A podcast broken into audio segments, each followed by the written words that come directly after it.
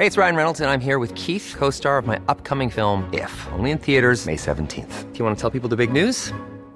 All right, I'll do. Sign up now and you'll get unlimited for $15 a month in six months of Paramount Plus Essential Plan on us. Mintmobile.com slash switch. Upfront payment of $45 equivalent to $15 per month. Unlimited over 40 gigabytes per month. Face lower speeds. Videos at 480p. Active Mint customers by 531.24 get six months of Paramount Plus Essential Plan. Auto renews after six months. Offer ends May 31st, 2024. Separate Paramount Plus registration required. Terms and conditions apply if rated PG.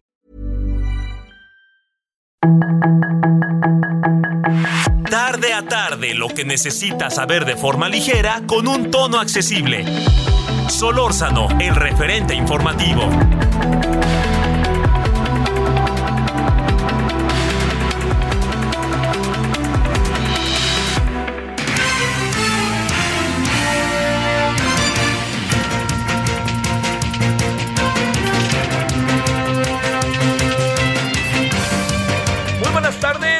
Andamos como todos los días 17 con 1 en la hora del centro, día lunes iniciamos la semana 22 de agosto del 2022. Espero que haya pasado un buen fin de semana, aunque entiendo que los que le van a los Pumas y los que le van al Cruz Azul, pero no la pasaron mal, sino de la cachetada, por no decir otra cosa, ¿no? ¿Cómo es posible que un equipo como Cruz Azul, su rival más es- este, señalado, le mete 7? No puedo creerlo. ¿Y cómo es posible que Santos, que anda ahí medio luchando por sobrevivir esta temporada, le meta cinco a Pumas en CEU? No lo puedo creer. Bueno, así es el fútbol nuestro de cada día y de cada semana. La verdad que es así es. Bueno, ese es otro, que hablen los que saben o los que inventan o los que parece que saben. Yo por lo pronto nomás puse cara de que, que, que, que, ¿cómo es posible, no? Para que el próximo domingo el, o el miércoles el América pierda, ¿no? Y este con el ¿qué será? Con el Mazatlán, ¿no? Así así es esto, ¿no? Y que el y que eh, Pumas pierda con Chivas, eso estaría muy bien. Este, bueno, aquí andamos, gracias que nos acompaña. Yo espero que haya tenido, insisto, buen fin de semana. Bueno, no no le demos vuelta. Está el cambio en los penales de la Ciudad de México con el número PGR, ex PGR, entra el señor Jesús Morillo Caram. Con el número estafa maestra sale la señora Rosario Robles. Como fuera, así fue. Así. Bueno, déjeme decirle que hay muchas eh, cosas que yo creo que es mucho, muy importante que, este, que, que se consignen y consideremos de lo que está sucediendo. ¿No? Una de las cosas que es muy importante eh, ver lo que está sucediendo es eh, cuál es el motivo por el cual sale Rosario Robles y cuál es el motivo por el cual ingresa al penal el señor Jesús Murillo Caram. Rosario Robles tiene un buen rato pidiendo por un problema de salud que la dejen libre. No está diciendo Rosario, hay que reconocerlo, que está haciéndose a un lado de sus responsabilidades que se le imputan. Lo único cierto está en que Rosario Robles eh, por fin la dejaron salir. Yo soy en función de la ley, de la idea de que Rosario Robles nunca debe haber sido detenida, nunca debe haber sido ingresada al penal pero la metieron porque no sé qué, pero ella se presentó todas las veces que dijo y eso ha admitido y ha repetido en innumerables ocasiones. ¿Hacia, hacia qué voy? No es que no sea responsable, por favor, que quede claro, pero la ley marca toda una serie de atenuantes para circunstancias y casos como este. Segundo, Jesús Murillo Cara es detenido porque porque va a ser difícil, ¿eh? va a ser muy difícil poder comprobar todo lo que se le imputa a Jesús Murillo Carame, va a ser difícil. Desaparición forzada, él puede haber, él, él no lo hizo, pero él lo que puede hacer es, este, porque le van a decir, es que con la investigación que usted hizo, este, usted es responsable. Eh, pero déjeme decirle, déjeme decirle algo. El eh, fiscal que tan autónomo, tan autónomo parece que cada vez cada vez es menos autónomo autónomo. Déjeme decirle una razón que yo creo que debe de pesar en, en el análisis. Resulta que el señor eh, este, Alejandro Gertz va a la mañanera como si él no tuviera un espacio para hacerlo con una conferencia de prensa. Va y le dice al presidente lo que el presidente quiere oír. O sea, más allá de la investigación, le dice eso y además dice, pues se autoinculpó, dice el presidente, pues ¿cómo no se va a autoinculpar? Pues él lo que dijo es que él fue el responsable del asunto. Ahora, que el análisis sobre la investigación aquí es donde viene, pues muchas cosas que se dijeron en el informe de Alejandro, este, de, Alejandro, el, este, el subsecretario de Gobernación, Alejandro Encinas, muchas de las cosas que se dijeron ahí siguen vigentes, ¿eh? Con lo que originalmente se hizo. Que tenga algún tipo de responsabilidad Murillo Karam, yo creo que sí la tiene y la tiene en los terrenos que pasa por la, este, la tortura, por cómo le sacaron información a mucha gente. Ahí sí es un terreno que debe de ponerse en la mesa, ¿no? Pero también habrá que ver, un hombre con 74 años de edad, este, se va a pasar el resto de su vida en la cárcel o, o qué pasará el miércoles. Yo veo muy difícil, muy, muy, muy difícil que lo quieran dejar en libertad, ¿eh? para llevar el proceso fuera. ¿Sabe por qué? Lo veo difícil porque además hay un ánimo de señores padres de familia, vean lo que yo estoy haciendo y me llamo este gobierno mexicano, ¿eh? Eso es lo que yo creo que, que ahí hay algo que no puede por ningún motivo este, pasarse por alto, soslayarse por ningún motivo. Así que bueno, este es un caso que ahorita hablaremos desde la perspectiva legal para escuchar, ¿no? Todo lo que podamos nosotros este, eh, informarle, darle a conocer en el análisis de las cosas. Y yo creo que también hay algo que es muy, muy relevante, que significa el, el estado de salud de, de, la persona detenida, ¿no? Si eso que tanto procede, este, que tanto trasciende para tomar una determinación. Bueno, ese es uno de los temas que yo creo que por ningún motivo podemos este, pasar por alto. Vamos a, le reitero, vamos a platicar en un momentito con el señor, eh, vamos a hablar con un abogado para que nos diga hasta dónde cabe la, digamos, todos los aspectos legales que pudieran en un momento dado ser atenuantes o sean todavía más serios, más importantes para la eh, para, para, la acusación y para la detención de Jesús Murillo Caram.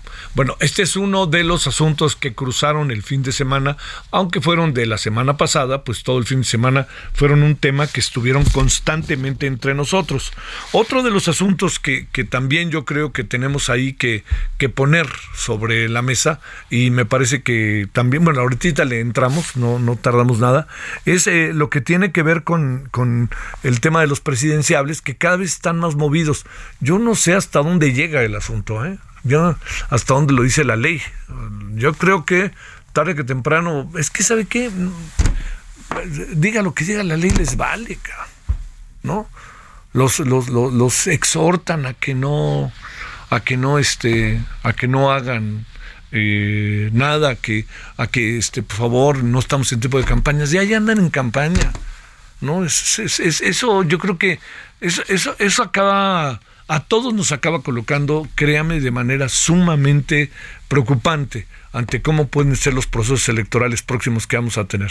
Bueno, eh, este, bueno, esto es parte de lo que tenemos. No me quiero alargar mucho para luego, luego irnos a las entrevistas que tenemos, porque además con algunos de nuestros invitados eh, es este eh, lo que es muy importante con algunos de nuestros invitados y le debo de decir es que este que están en una junta y nos van a hacer el favor de conversar con nosotros. Entonces, si le parece, aquí andamos, echémonos a andar luego, luego y vámonos y al ratito, si quiere, seguimos platicando sobre los asuntos que tenemos hoy en la mesa. 17 con 8 en la hora del centro.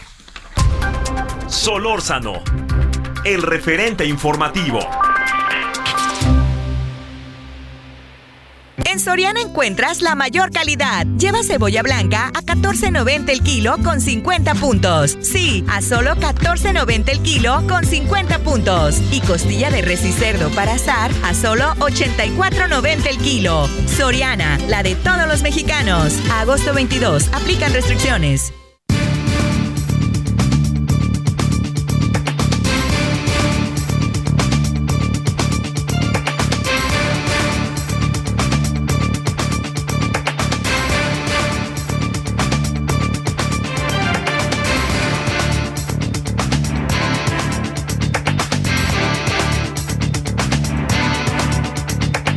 a las 17.09 en la hora del centro, vámonos. Eh, Juan Velázquez, penalista por la UNAM, asesor, conferencista en el Colegio de la Defensa Nacional, ha sido condecorado incluso por las Fuerzas Armadas y está con usted y con nosotros. Querido Juan, ¿cómo has estado? Buenas tardes. Mi querido Javier, déjame decirte que estoy más, más, más contigo que nos conocemos desde hace unos 30 años. Yo te lo agradezco muchísimo, Juan, y sé a qué te refieres perfectamente y lo recibo con el conocimiento de nuestras vidas paralelas. Muchas gracias, Juan. muchas gracias, gracias, Javier. Gracias, Juan.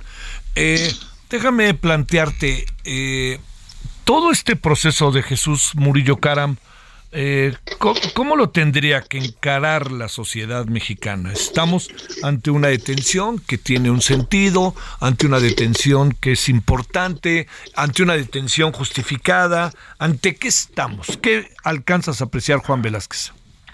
Mira, Javier, déjame decirte que respecto del asunto del señor Murillo Caram, eh, hay un gran desentendimiento de mi parte no, no entiendo por qué a este señor, al que no conozco, lo acusan de desaparición forzada si al final de cuentas los hechos de la desaparición hubiesen sido absolutamente anteriores a la intervención de él. Se dice que él después, con muchos, conspiró para ocultar esa desaparición. Bueno, una cosa es una cosa es ejecutarla y otra cosa es encubrirla. No no entiendo bien la acusación, pero déjame decir, porque no la conozco, la conozco por lo por los medios. Sí, sí. Pero déjame decirte que sí que la que sí conozco es la que se hace en contra de militares, tanto de la Sedena como de la Marina, porque yo tuve la ocasión de presentar a declarar algunos de los altos mandos en esa carpeta de investigación. Y te puedo afirmar, afirmar que respecto de los militares no hubo una sola, una sola intervención en esa desaparición de los estudiantes. Ni una, absolutamente ni una. Eh, entonces, ¿qué fundamenta este gobierno? Eh, este fiscal que ya se vio que, híjole, perdón, te lo, déjame decirlo a mí, no se ve tan autónomo, Juan. ¿Qué necesidad había? Como si no pudiera hacer una conferencia de prensa él solo para informar de todo esto. Va como si fuera un este funcionario del gobierno mexicano a la mañanera, caray. Este, eh, Alejandro Gertz. Así es. Ah, no, no sé por qué no vi la mañanera. No, no las veo. Pero mira, déjame decirte, no, no sé lo que, no sé lo que estén diciendo pero me consta, me consta que de parte de los militares hubo una sola intervención en la desaparición, a que obedece, a que desde el principio, y en tanto esa comisión, o no sé cómo se llame, de, expertos independientes, hey, grupo de, bueno, lo que sea, de extranjeros, en que desde el principio pretendieron responsabilizar a los militares y los familiares también. Y entonces para darles el gusto de ese capricho, que es un capricho, se está acusando a la mala a los militares, Javier. Absolutamente a la mala. Oye, eh, sin embargo ya se ya se expidieron órdenes de aprehensión incluso, ¿no? Este ¿Qué pasará al interior de las Fuerzas Armadas? ¿De qué se les puede acusar? ¿De que pasaron por enfrente con las camionetas y no hicieron nada? ¿De qué se les, se les puede acusar? Mira, ese día y en ese cuartel había apenas unos cuantos militares. Y para que cuando sucedió el hecho de los estudiantes fuese en ese momento para los militares un hecho más, después de más de 100 hechos que se habían llevado a cabo de tomas de camiones, de enfrentamientos con las fuerzas policíacas, etcétera. Y entonces, para que los militares no actuaran, porque las fuerzas civiles, las fuerzas del orden público, los policías, no se los pidieran en tanto que estaban controlando la situación. Los militares no tienen por qué intervenir en hechos de seguridad pública, en hechos que les corresponden a los policías. Entonces, ahora el tema es este.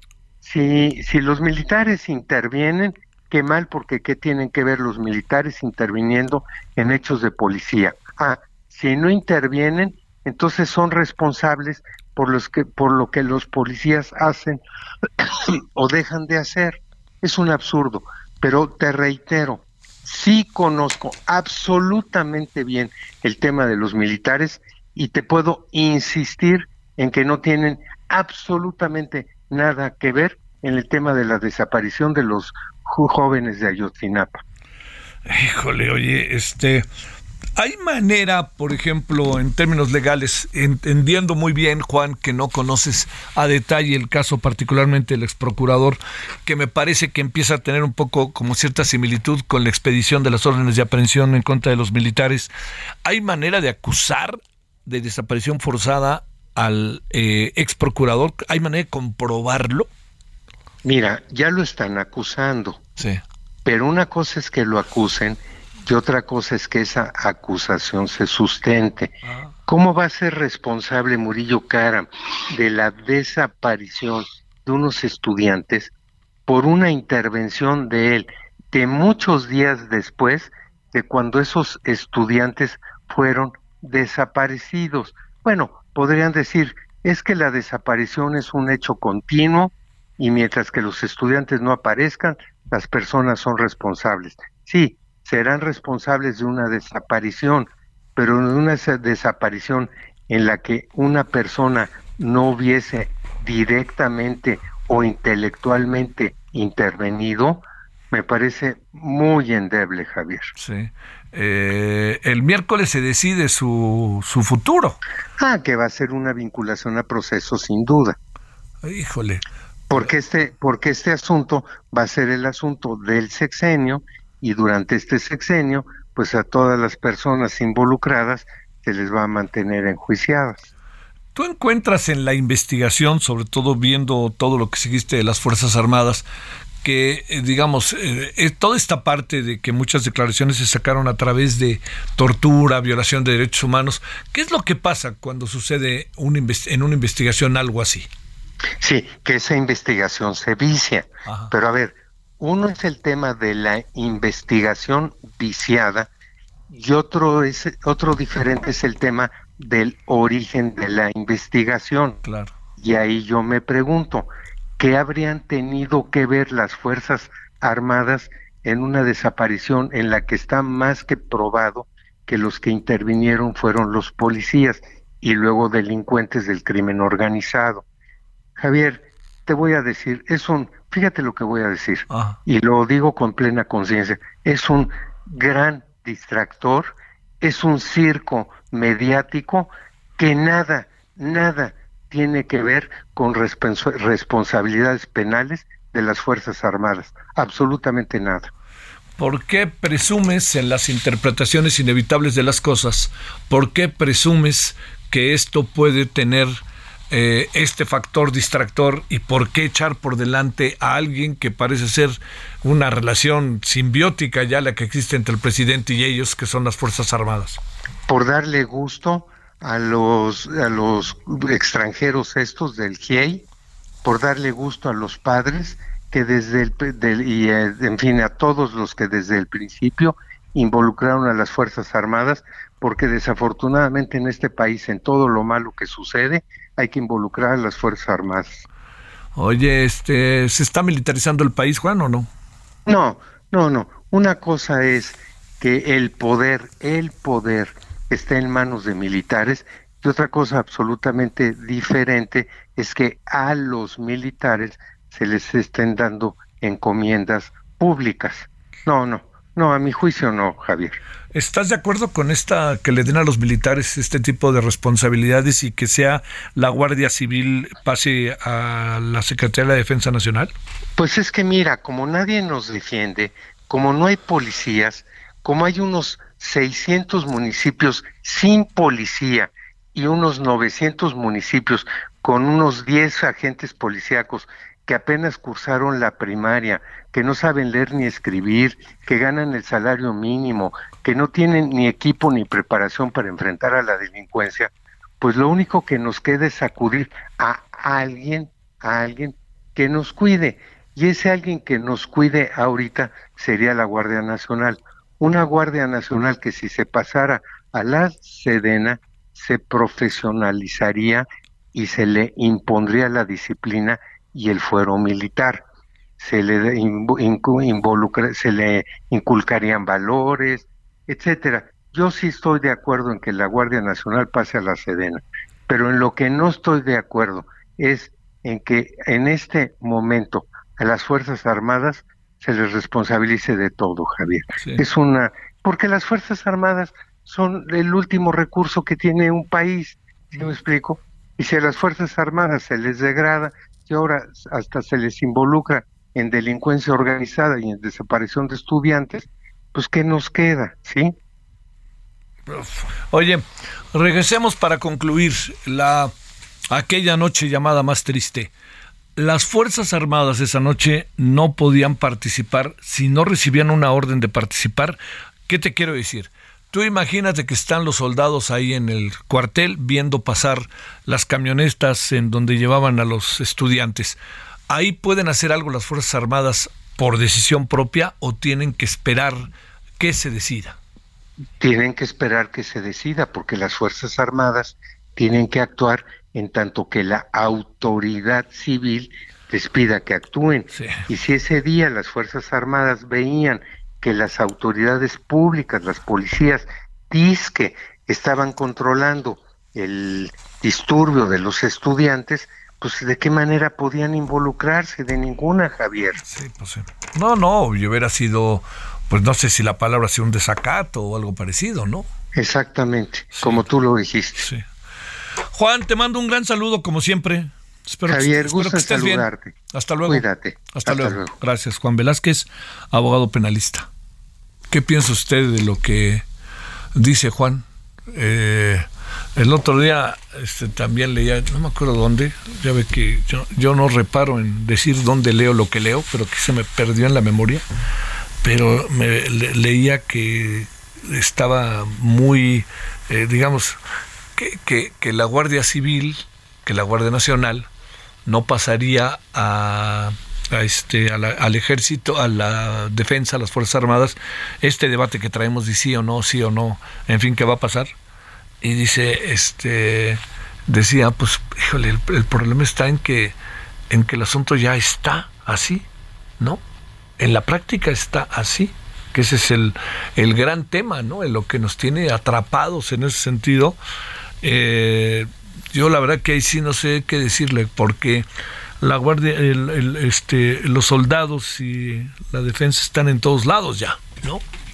No tienen el poder, pero están en todos lados, ¿eh? Están en todos lados. Quitarlos de donde está tiene sentido o no. Y luego, pues, este gobierno presumió que iba, cuando era candidato, el presidente, el presidente López Obrador presumió que regresarían a los cuarteles, ¿no? Y al contrario, ¿no? O sea, ahora sí que se dobleteó todo, si usted me permite la expresión. Bueno, 17 con 22 en la 23 en la hora del centro. Misael Zavala, ¿dónde andas? Buenas tardes, Javier. Buenas tardes al auditorio. Efectivamente, pues hoy el grupo parlamentario del Partido Revolucionario Institucional arrancó ya su reunión plenaria en Mérida, Yucatán, para afinar su agenda legislativa de cara al arranque del periodo ordinario de sesiones del primero de septiembre. En, este, en esta, eh, digamos, en esta plenaria que arrancó, pues eh, el senador y coordinador del grupo parlamentario del PRI en el Senado, Miguel Ángel Osorio Chong, expresó a nombre de todo el grupo parlamentario del PRI el absoluto y eh, pues contundente respaldo al ex procurador Jesús Murillo Caram, que ahora pues enfrenta esta situación eh, sobre eh, pues la detención. En el caso de los eh, normalistas desaparecidos de Ayotzinapa dijo Miguel Ángel Osorio Chong que pues como funcionarios públicos en ese momento en la administración de Enrique Peña Nieto la administración federal pues se dedicó a buscar a todos los 43 desaparecidos en todos los lugares donde los padres de ellos de los normalistas pidieron que se buscara.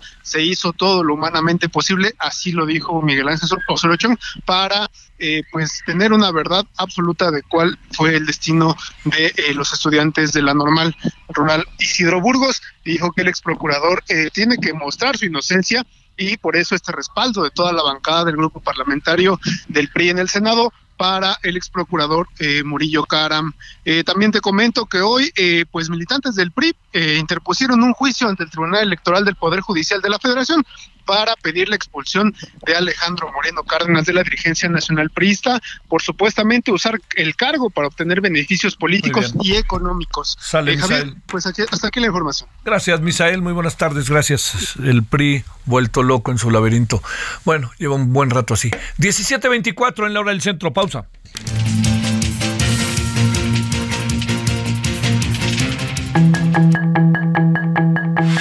El referente informativo regresa luego de una pausa.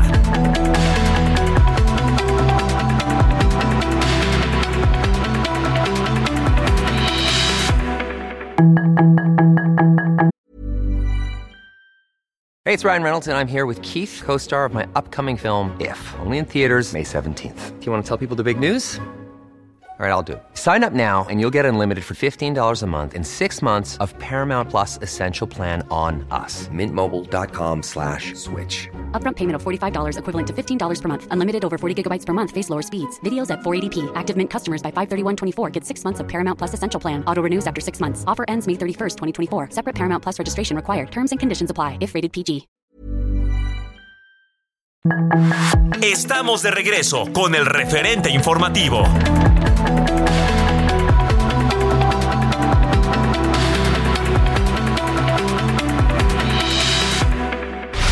En el referente informativo le presentamos información relevante. A través de un comunicado, Aeroméxico respondió a lo dicho esta mañana por Ricardo Sheffield, titular de la Procuraduría Federal del Consumidor, sobre que Aeroméxico provoca retrasos en el Aeropuerto Internacional de la Ciudad de México por operar con personal incompleto. Aeroméxico aseguró que han sido la aerolínea más puntual del aeropuerto durante el verano, con una puntualidad en las salidas del 81.3% y en las llegadas del 78.8%. Finalmente, Aeroméxico agregó que solo el 0.01% de sus vuelos programados en el verano no ha sido operado. Normalistas de Ayotzinapa bloquean la autopista del Sol en Guerrero, piden justicia para los 43. Juez ordena garantizar salud e integridad física de Jesús Murillo Caram. Omar García Harfuch rechaza haber participado en la verdad histórica del caso Ayotzinapa.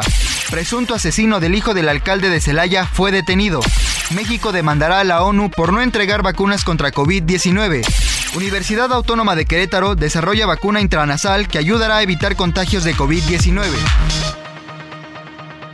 En Soriana, lleva el segundo al 70% en todos los vinos de mesa. O 2x1 en cerveza Marten Samber y six pack de cerveza barrilito en botella de 325 mililitros a 39.90 con 50 puntos. Soriana, la de todos los mexicanos. Agosto 22, evita el exceso, excepto Casa Madero, Vinos Juguete, Moet, Tequilas Don Julio y Tequilas Casa Dragones. Aplican restricciones.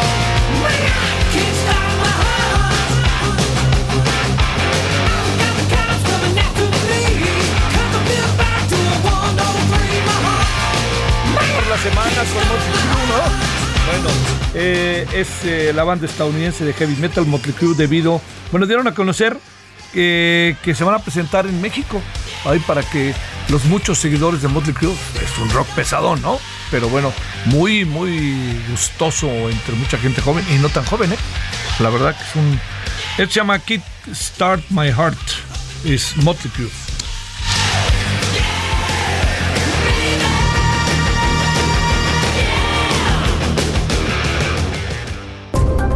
Solórzano, el referente informativo.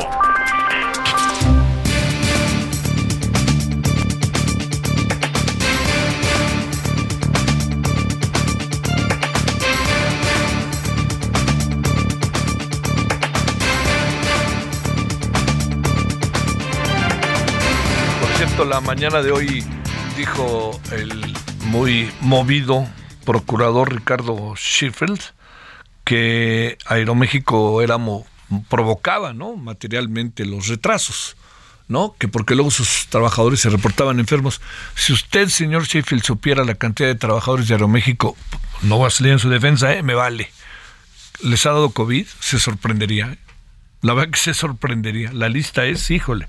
Bueno, aseguró Aeroméxico que la aerolínea más es la más puntual del aeropuerto durante, fue la más puntual del, del aeropuerto durante verano con una puntualidad de las salidas de 81.3 y llegadas de 78.8. Ahora México agregó que solo el 0.01% de sus vuelos programados en el verano no ha sido operado. Señor Sheffield, pues hay que estar mejor informado, ¿no? La verdad, digo, porque se trata de disparar así, ¿no? No, no hacen las cosas. Pues bien, hay que investigarle y punto. Pues así de fácil, no, no va a salir uno en defensa de nadie, sino más bien desde el poder, yo creo que es muy importante eh, de manera muy clara precisar algunas, siempre algunas cosas, y más desde la mañanera que se convierte en una caja de resonancia. Bueno, 17.35 en la hora del centro. Vamos a conversar con Bernardo Barranco para otro tema del que siempre le preguntamos. Y como ha de andar en la euforia y ha de estar ¿no? fuera de sí materialmente después de que el Cruz Azul, su principal tienda favorita se llama 7-Eleven, este, pues este, está con usted y con nosotros. Economista por la UNAM, maestro en Sociología del Catolicismo, columnista de Milenio, entre otros lugares también de la jornada y de otros muchos lugares. ¿Cómo estás, mi querido Bernardo? ¿Qué tal, Javier? ¿Cómo vas? Mucho gusto. ¿Mm? El gusto es mío.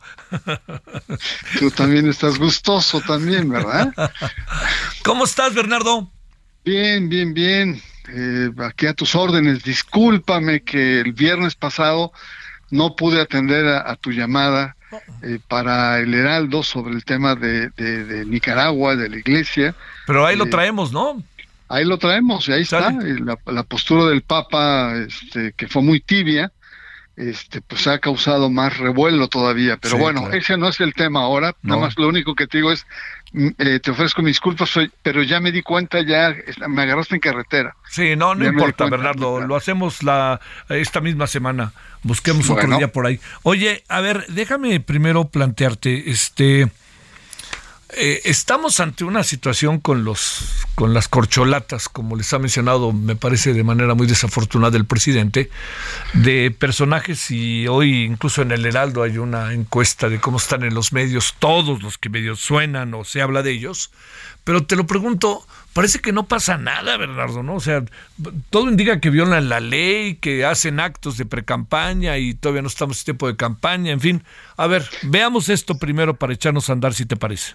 Sí, mira, em, eh, concretamente en el Estado de México, eh, que es donde se está dando todo este proceso, em, Morena adelantó los tiempos. Es decir, Morena, Morena de manera encubierta, un tanto mañosa, eh, eh, adelanta eh, con su encuesta quién es el candidato, en este caso la maestra Delfina, y esto ha provocado que, toda, que todo el proceso electoral se violente, se, se cambie, se adelante, que los tiempos em, exijan de nuevas posturas y sobre todo eh, eh, pues acciones que no estábamos acostumbrados. Es decir, en términos de ley electoral, el proceso empieza en enero de 2023. Es ahí donde lo... Pero eh, Morena adelanta y obliga a los demás también a hacer movimientos y lo adelanta entre siete y seis meses previo a que el proceso eh, inicie. Y la verdad ha descolocado a todo el mundo, a los partidos, ha descolocado a las autoridades electorales. Digo, uno ve en el Estado de México la cantidad de carteles que hay de los diferentes aspirantes, porque ni siquiera se puede llamar candidatos, aspirantes, eh, en radio, en, en, mítines, etcétera, y la autoridad electoral está silenciosa porque y dice bueno pues pues esto esto no ha empezado, o sea no tengo materia porque eh, ni siquiera ha empezado el proceso electoral. Entonces, estamos ante un proceso 2023 en el Estado de México absolutamente atípico y tenemos que verlo con otros ojos, no con los ojos tradicionales. se están brincando muchísimas normas, muchísimas reglas. Y lo que llama la atención es eh, algo así como, como universos electorales paralelos, como que cada quien trae un universo electoral diferente. El PRI dice, no, hasta noviembre yo me defino por mis candidatos. Eh, eh, el PAN, siguiendo a Morena, ya lanzó a su candidato, que es Enrique Vargas. Ya se destapó el PRD también con Omar. Ya, y también se auto eh, destapó Cepeda. Es decir, estamos en un momento en donde estos universos paralelos parecen convivir. Entonces, como diría eh, eh, Martinoli, yo lo, lo, lo, lo, traigo a colación cuando le dice, eh, ¿qué está pasando, doctor? ¿No? Que alguien me explique qué está pasando, ¿no? Sí, sí, Es mexiquense Martinoli, pero no se refiere al doctor García, ¿eh? No. Se refiere al doctor Strange, que habla de los multidiversos, porque pareciera ser que estamos en una situación absolutamente eh, eh, digamos, novedosa en términos electorales. A ver, este, déjame plantearte, eh, digamos, eh, en el, en el terreno de lo que está haciendo estos adelantos, eh, ¿Delfina Gómez hace campaña o le hacen campaña? Porque no se sabe ni lo que piensa, ¿no? es que es, una paradoja, por eso te digo los universos paralelos. Los paralelos Delfina Gómez no ha abierto la boca en materia electoral. Sin embargo, es la más nombrada en el Estado de México. ¿Mm? Le están haciendo campaña, la oposición le está haciendo campaña. Es la que está en boca de todos y paradójicamente es la que tiene la boca cerrada. No ha habido ningún pronunciamiento explícito de Delfina Gómez en estos meses y sin embargo la más nombrada. Fíjate nada más qué cosas, ¿no? Eh, tenemos por otro, yo considero que ella eh, va a entrar al proceso electoral ya no con la frescura del 2017. En el 2017 era una outsider, ¿no? Una, una, mujer sindicalista, una maestra, que incluso hasta su retórica eh, sonaba bien, ¿no? Cuando decía requete bien, ¿no? Hasta nos parecía así, eh, digamos, una persona que viene de afuera, etcétera. Pero ahora no, después de seis años, pues ha estado como delegada, senadora, este, secretaria de Educación, y ya la conocemos más, sobre todo sus limitaciones. Y sobre ella, eh, eh, digamos, hay un señalamientos, aunque ya el INE definió, de utilización eh, o sustracción de recursos para, la, para su campaña y para, para Morena. Ya ha habido una definición del tribunal. Entonces es una candidata que ya la conocemos más. Claro. Ayer hubo un acto eh, multitudinario de, la crema innata del PAN. Del PAN. estuvo presente en el, en el Teatro Morelos. Sí. Estuvieron exgobernadores, eh, Vicente Fox a través de un mensaje. Bueno, que le falló el, clima y el helicóptero a Vicente Fox. Bueno, es, es, una broma porque dijo que era el, el, helicóptero, ayer el clima estuvo bueno, digo el domingo sí estuvo bueno, me refiero porque dijo que era un helicóptero de presidencia, lo cual pues verdaderamente fue una burla, sí, sí. la verdad. Bueno, lo que lo que te quiero decir es la crema innata del PAN estuvo ayer respaldando a Enrique Vargas, ¿no? Estaban todos los, los grandes actores, militantes, este, Krill, etcétera, estaban ahí, hasta creo que hasta los cascos azules estuvieron ahí, eh, también cruzazulinos decepcionados, entre ellos Xochitl Galvez, gritando, gritando viva el azul, pero no sabíamos si se refería a lo que queda del Cruz Azul. O al estadio, ya ve tú a saber qué decía, ¿no?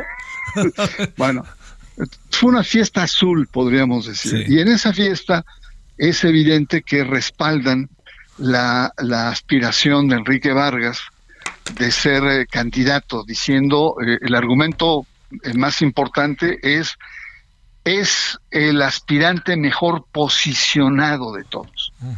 Estamos abiertos a, a, la coalición siempre y cuando haya reglas claras y estas reglas sean transparentes. ¿Esto qué significa? Significa que el forcejeo con el PRI va a ser fuerte, ¿no? Y el PRI, digo, lleva mano por la estructura, por los años, 90 años en el poder de manera interrumpida, este, toda una, y sobre todo toda una estructura y una maquinaria muy grande.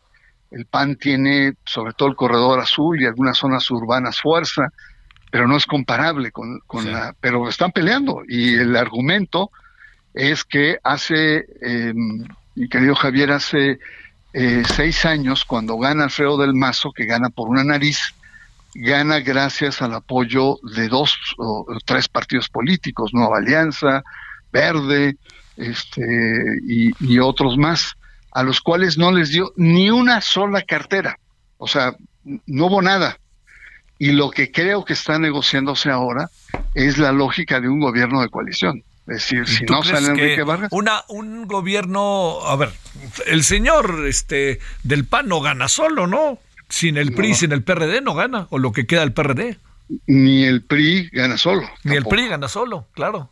Se necesita, entonces ahí hay una negociación muy intensa y la negociación va a ser, el PAN va a jugar la carta de ver quién es el más, eh, digamos, mejor posicionado en, en, el, en el interés de la opinión pública y de la sociedad. ¿Tú quién crees que sea el mejor posicionado, él, él o la mejor posicionada? Yo creo que él tiene buena arrastre, ¿eh? Sobre todo porque se ha movido. Y todavía, si de aquí a, a, diciembre, este se está moviendo todos los días, es capaz de llegar con una ventaja amplia sobre las dos candidatas que se están perfilando por el PRI de manera muy clara, Ana Lilia Herrera y, Alejandra, del, Moral. Ahora, lo que está en contra de ellas, pues es que es más de lo mismo. O sea, ¿qué, ¿qué, de novedad van a ofrecer dos candidatas que llevan más de 20 años al servicio público, que han sido chapulines de un lado, una secretaria a otra, que van a una presidencia municipal, después a, una diputación, a una senaduría. Se le han pasado 20 años así. ¿Qué de novedad pueden aportar frente a un proyecto muy desgastado que representa el PRI? Un proyecto en donde pues, tiene a la población sumida en una gran miseria y en una gran desigualdad y en una gran inseguridad y, el tema de la mujer, que, que es como la bandera de estas dos candidatas, pues eh, es insuficiente porque habría que preguntarse qué han hecho ellas a lo largo de todos esos 20 años en favor de los feminicidios, por ejemplo. En fin, eh, eh, yo creo que, mm, que, Vargas, en una de esas, apretando, puede, puede sacar ¿no? la candidatura. O por lo menos una raja importante de que el PAN cogobierne el Estado de México. ¿Tú crees que, creo que va puedan ganar a Delfina? pues eh, eh, representa, pues siguiendo los resultados, eh, los últimos sobre todo, eh, pues tienen chances, sí, representan poco más del 33% juntos, ¿no? Si tienen una buena campaña, si tienen una buena asidero, si saben aprovechar los errores o si hay cierta división en, en, Morena, en una de esas sí le pegan, ¿eh? Sí, sí, sí. No, no está tan claro el asunto ahí. Eh, entonces está muy interesante, está muy interesante. Son universos paralelos que están ahí y que hay que tener, hay que tener como una lógica diferente para entenderlos. Doctor, que alguien me explique. Martín Loli.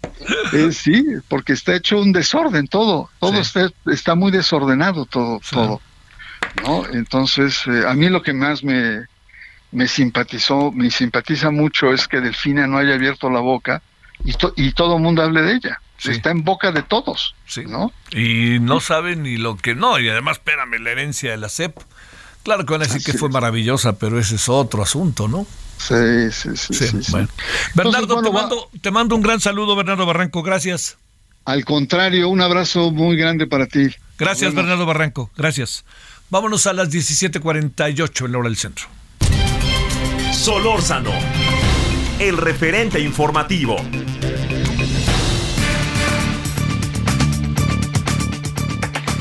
Raúl García Reinbert es ingeniero experto en minas y metalurgia. Raúl, ingeniero, gracias. ¿Cómo has estado? Buenas tardes.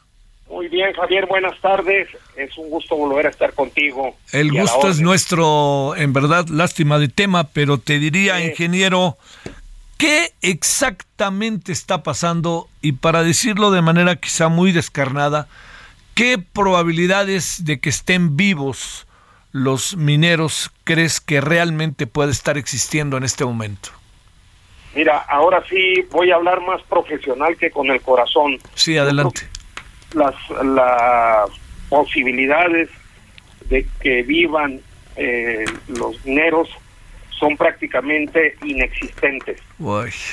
Y por eh, un motivo eh, quizás muy realista, al entrar el agua entró como un golpe, o sea, no empieza la filtración, sí puede haber goteos, pero al momento del golpe o del rompimiento por la presión, sea por un golpe o, un, o la presión hidrostática, se viene como si fuera un tsunami y arrastra todo lo que hay. Eso es lo que a mí me da eh, eh, tristeza pensar que estos señores, estos compañeros, a fin de cuentas, no pueden estar vivos y hablar de recovecos o huecos es muy difícil y más en la minería de carbón, Javier. Estamos haciendo, lo digo como pues como país, como gobierno, como eh, área de, dedicada a ello, como protección civil, se está haciendo lo que se debió haber hecho desde el principio. ¿Por qué buscar una como segunda opinión cuando pareciera que estamos contra las cuerdas? porque cuando no se empiezan a dar resultados, a veces hay que buscar una segunda eh, excepción o una segunda disculpa de lo que se hizo bien o de lo que no se hizo bien, y eso también es terrible. Eh, yo desde un principio digo, la, la, el manejo de la crisis ha sido desafortunadamente poco eh, eh clara y, sobre todo muy mal llevada hacia los familiares de los mineros atrapados, que más que todo desean escuchar la verdad y claro, los puntos de vista técnicos. Y déjame decirte, nuestra minería y nuestros técnicos mineros están al nivel de los mejores mineros del mundo. Eh, se ha demostrado eh, en muchas ocasiones y sobre todo eso lo demuestra la productividad y la producción minera de México, Javier. Entonces, ¿qué pasó? ¿Se hicieron mal las cosas? ¿Se diseñó mal estrategia? ¿Qué, qué pudo haber pasado, Raúl? Mira, eh, yo eh, pienso que se debió así lo que últimamente se, se habla de un grupo especialista que está junto con el mando de, de militar y los mandos de la de protección civil, yo hubiera dejado entrar especialistas mineros, ¿sí? que los hay y muchos en México, sobre todo en rescate minero, eh, a, a, hacer las cosas, a planear las cosas y hacer las cosas eh, como se saben hacer. No es lo mismo en un rescate en una cueva de un cenote, o en una cueva o de cualquier tipo o en el alto de la Jusco de la Isla Ciguatl que en una mina de carbón que solo los especialistas conocen y saben hacer el trabajo, Javier. Sí, sí, sí. Híjole, híjole. ¿Y ahora vamos a empezar a echar culpas o, qué supones que para cerrar qué va a pasar, Raúl?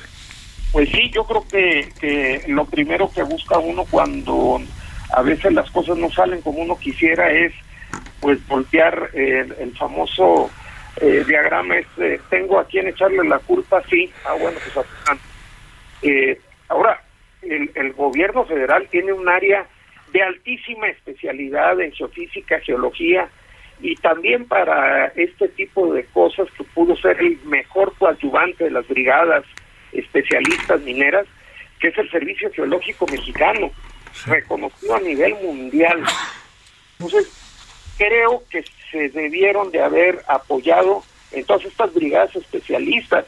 Están las de dos empresas mineras carboníferas y la de muchas empresas que están esperando que se les deje ya participar más directamente y dejar que los que saben hagan las cosas, ¿no? Es un poquito ir o lo llevo a un taller con techo mi automóvil o lo llevo con un maestro mecánico en la banqueta. Hay que llevar a los especialistas cuando hay este tipo de cosas, Javier. Sí. Te mando un gran saludo, Raúl García Reinbert, ingeniero experto en minas y metalurgia. Muchas gracias, Raúl. Buenas tardes. Hasta luego y buenas tardes, Javier. Buenas tardes. Oiga, le tengo que informar pues de estas cosas que están pasando en nuestro país. Eh, esta tarde fue asesinado a balazos el periodista Freddy Román en Chilpancingo, muy cerca del Panteón Central, ubicado en el centro de la ciudad. Era director del medio La Realidad y columnista en medios impresos locales es el número 15 ya, qué horror. Este, reitero, Freddy Román, que a lo mejor muchos lo conocían, bueno, en Guerrero sí, este, en Chilpancingo fue asesinado cerca del Panteón Central. Esto es en el centro de la ciudad. Como ve, en el centro de la ciudad. Era director del medio La Realidad y columnista en medios impresos y locales. ¿Cómo se lo cuento? Bueno, oiga, pues ya nos vamos. Hablaremos de este tema en la noche. Hablaremos de. Eh, hablaremos de esta de, la encuesta esta, bueno, del trabajo que hizo el Heraldo y que aparece en primera plana, está muy interesante. Luego hablaremos también de tema de las vacunas, qué pasa con los niños. Hablaremos también de del tren Maya, ¿no? El tramo 6 será caro y peligroso y cuánto cuesta el regreso a clase. Eso tendremos a las 21 horas en hora del centro. Pues gracias, todavía hay tarde, pásela bien. Buena semana, adiós.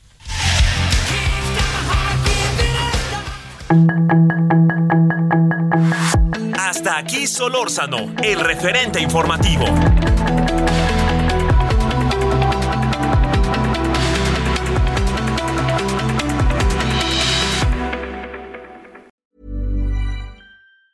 Hi, I'm Daniel, founder of Pretty Litter. Did you know cats tend to hide symptoms of sickness and pain? I learned this the hard way after losing my cat, Gingy. So I created Pretty Litter, a health monitoring litter that helps detect early signs of illness by changing colors, saving you money and potentially your cat's life. Pretty Litter is veterinarian developed, and it's the easiest way to keep tabs on your fur baby's health right at home. Go to prettylitter.com and use code ACAST for 20% off your first order and a free cat toy. Terms and conditions apply. See site for details.